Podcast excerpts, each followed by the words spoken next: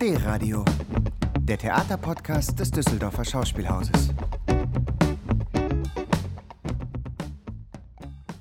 Herzlich willkommen, meine Damen und Herren, liebe Zuhörerinnen und Zuhörer. Herzlich willkommen zum Theaterpodcast des Düsseldorfer Schauspielhauses. Mein Name ist Robert Kohl, ich bin Chefdramaturg an diesem Theater. Und in der heutigen Folge möchte ich Sie vertraut machen mit einer neuen Produktion am Düsseldorfer Schauspielhaus. Es ist die Saisoneröffnung der Saison 2021. Es ist die erste Produktion im großen Haus nach dem Lockdown. Es ist eine Produktion, die am 3. September 2020 Premiere hat und es ist die erste Arbeit der Regisseurin und Choreografin Constanza Makras am Düsseldorfer Schauspielhaus. Der Titel der Produktion ist Hyper Real. Ich möchte gerne ein bisschen plaudern über Hyper Real und habe mir dazu einen Gast eingeladen, die Tanzdramaturgin Carmen Mehnert, die seit vielen, vielen Jahren mit Constanza Makras zusammen unterwegs ist, viele Produktionen mit ihr gemacht hat und auch die Produktion in Düsseldorf mit erfunden, mit auf den Weg gebracht hat. Herzlich willkommen, Carmen Mehnert. Hallo. Carmen, du bist ähm, in Gießen diplomiert worden beim Institut für angewandte Theaterwissenschaft, hast äh, jahrelang Festivals geleitet, warst in Kassel Tanzdramaturgin, aber die vielleicht wichtigste Station deiner Karriere waren die langen Jahre, ich glaube neun waren es insgesamt, äh, in Hellerau mhm. als Programmleiterin der Performing Arts im Europäischen Zentrum der Künste in Dresden. Während all dieser Jahre als Tanzdramaturgin aber bist du, oder seit vielen dieser Jahre, künstlerisch verpartnert mit Constanza Makras, Regisseurin, Choreografin. Äh, wie ist es zu dieser Begegnung gekommen? ähm, wir sind uns, äh, ich glaube, 2002 das erste Mal begegnet. Und ähm, es gab schon sehr viele Leute, die immer sagten, ah, ihr müsst euch mal kennenlernen, weil ich glaube, ihr werdet irgendwie ganz kompatibel. Und dann so richtig zusammenkommen sind wir dann 2003. Das war ein, ein Stück, wo sie mich dann eigentlich eingeladen hatte, äh, um einfach eine Probe zu sehen. Das war Back to the Present im Kaufhaus. Und das war so eine Site-Specific, das war sozusagen ein ehemaliges äh, Ostkaufhaus was äh, in Mitte steht. Und äh, ich weiß gar nicht, was heute da noch ist, aber da war zwischendurch auch Adidas Showroom da. Also es wurde so ein ganz... Äh, Durchgentrifiziert. Absolut. Wir waren so, sozusagen schon vor der Zeit da und ich bin einfach zu einer Probe hingegangen.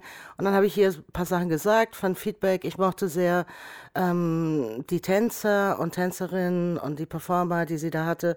Und dann bin ich hier zugestiegen und bin wieder nach Hamburg gefahren. Und als ich im Zug war, rief sie mich an und sagte, kannst du nicht da bleiben und irgendwie mit mir arbeiten. Und dann bist du da geblieben und hast mit ihr gearbeitet. Äh, seit 2003 gibt es äh, Doggy Park, ein interdisziplinäres Ensemble, das ihr ins Leben gerufen habt. Und da begann eigentlich, wenn ich das richtig äh, verfolgt habe, ähm, die Regie- und Choreografiekarriere von Constanza, die seitdem an vielen großen Häusern inszeniert hat, an vielen großen Berliner Häusern äh, äh, Artist in Residence war, in der nächsten Spielzeit eine große Rolle an der Volksbühne in Berlin mhm. spielen wird ähm, und in dieser Zeit, in diesen vergangenen Jahren auch vielfach ausgezeichnet und bepreist worden ist. Constanza Macras kommt aus Buenos Aires. Sie hat in Amsterdam äh, und in New York dann weiter studiert, nachdem sie Tanz- und Modedesign in Argentinien begonnen hatte äh, ist dann nach Berlin gegangen und ist nun gemeinsam mit dir, Carmen, hier in Düsseldorf und hat ein Stück erarbeitet, das heißt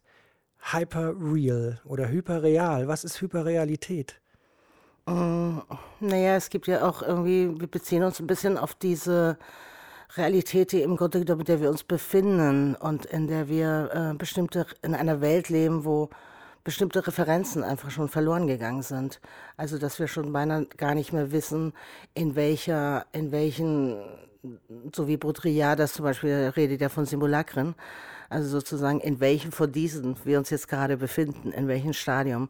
Und ähm, für uns war das sehr, es ist sehr interessant, hier auch in Düsseldorf an diesem Haus zu sein und auch ähm, so lange hier zu sein ähm, weil wir das ja nicht sehr gut kannten, so als Stadt. Und, ähm, und für uns ist das natürlich auch dieses in eine, eine andere Realität gehen, die jetzt auch sozusagen außerhalb der Realität Berlins ist, ist jetzt irgendwie auch sehr interessant.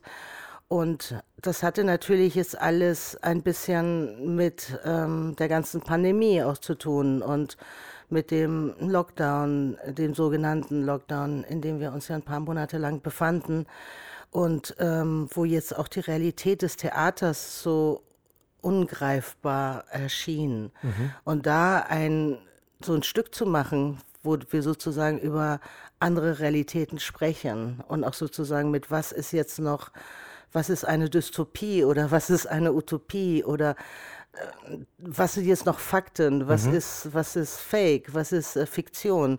Ich glaube, das ist alles so ein, äh, das kommt alles so, es ist schwer zu greifen heute. Ja. Kann man in wenigen Sätzen versuchen zu beschreiben, wie es von einem Stücktitel, der früh da war, Hyperreal, und einem Thema, was auch früh da war und sich dann unter dem Einfluss der Pandemie nochmal zuspitzte, wie man mit so einem Ausgangspunkt und einer, einem Ensemble aus vier Tänzerinnen und Tänzern und sieben Schauspielerinnen und Schauspielern einen Theaterabend erarbeitet. Wie muss ich mir das vorstellen, wie man mit einem leeren Papier, auf dem nur eine Überschrift und ein Thema steht, in einen Probenprozess startet?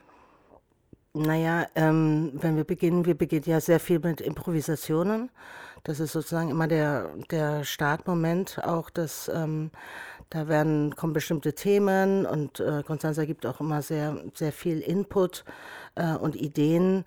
Und ähm, dann entstehen sehr viele äh, Improvisationen und von da fangen wir an, irgendwie Material zu kreieren und hinzukommen ähm, Texte, einige schreibt Constanza, dann äh, übersetze ich sie ins Deutsche, ähm, weil wir haben sehr viel auf Deutsch natürlich hier gearbeitet. Produktionssprache und ist eigentlich Englisch, beziehungsweise Englisch, ihr sprecht ja. äh, untereinander Spanisch. Ja, und eigentlich haben wir ähm, sonst äh, höchstens mal eine Person, die Deutsch kann in, in den Produktionen. Insofern, ich, hier war das jetzt äh, ein bisschen andere Situation. Und was, was wir normalerweise, weil wir arbeiten ja auch mit, äh, sagen wir mal, Schauspielern und Tänzern, und was immer sehr schön ist, ist diese physische Begegnung. Also, dass, ähm, dass ein Schauspieler oder eine Schauspielerin, wenn die Tänzerinnen begegnen, äh, die fangen auch sofort an, so ein Warm-up zu machen und sie entdecken Körperlichkeiten, die natürlich so ein Schauspieler auch hat, aber die so ein bisschen mehr so schlummern. Und eigentlich machen wir da sehr, ähm, sehr, sehr viele Duetten draus. Also das, dieses Mal mussten wir das alles auf Distanz. Ich, ich glaube, dass man die im Stück auch sieht, weil wir einfach so bestimmte Paare sind entstanden. Und das ist äh, entstanden durch, ja, durch die Improvisation und durch die Arbeit. Und insofern, ähm, man muss sich das schon vorstellen, wie du sagtest, ne, das ist erstmal ein weißes Blatt. Also da gibt es nichts und da gibt es ganz, ganz viele Themen, die reinkommen. Und wir reden über Filme und wir schmeißen Texte rein und dann werden Texte auch, kommen natürlich auch Texte von den, von den, von den Künstlern und Künstlerinnen, die, die auch anfangen, irgendwie Sachen zu schreiben. Und dieses Mal hatten wir ja auch ähm, wir waren ein bisschen mit der, mit der Zeit äh, beschäftigt, wo wir normalerweise gedacht hätten, wir haben ja Material für drei Stunden Minimum und mussten. Drei Stunden dürfen wir im Moment nicht. Unter den nicht. derzeitig herrschenden Virusbedingungen äh, sind wir angehalten, nicht länger als zwei Stunden zu spielen. Du hast eben über die Texte erzählt, die aus verschiedenen Richtungen beeinflusst werden, die aus Improvisationen, aus Angelesenem, aus Geschautem, aus Besprochenem kommen. Wir hören mal rein in den ersten Teil des Stückes, in dem ähm, die Schauspielerinnen, Schauspieler, Performer ähm, sehr scheinbar private, das scheinbar ist, ist, ist wichtig in diesem Zusammenhang, scheinbar private Texte sprechen, die aus der unmittelbaren Erfahrung dieses Lockdowns herrühren.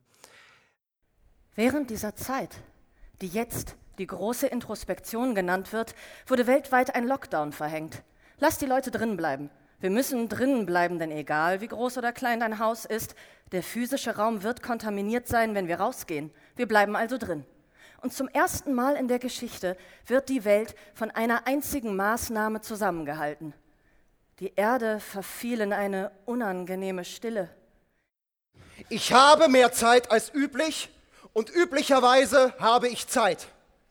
Ich denke über meine Existenz nach. Jetzt, wo ich eine Dramaturgie für mein Leben bräuchte, bevor mein Leben überhaupt eine entwickeln konnte. Wir sind die Generation der Bestätigung. Wir sind ständig auf der Suche nach einer Bestätigung unserer Existenz und Erfahrung ist Kapital.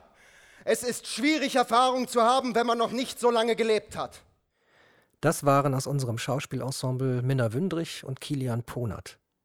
So bleibt der Abend nicht, sondern der Abend in meiner Wahrnehmung verschärft sich, spitzt sich zu, konzentriert sich, wird aus dem scheinbar sehr konkreten, scheinbar privaten ähm, in eine Hyperrealität überführt. Ähm, das heißt, die Bilder, die am Anfang eine Konkretion haben, finde ich, eine große Direktheit haben, werden illusionistischer, geheimnisvoller, schwebender, das ist eigentlich genau der Weg, den auch Baudrillard beschreibt, wie eine Realität sich in eine Hyperrealität wandelt.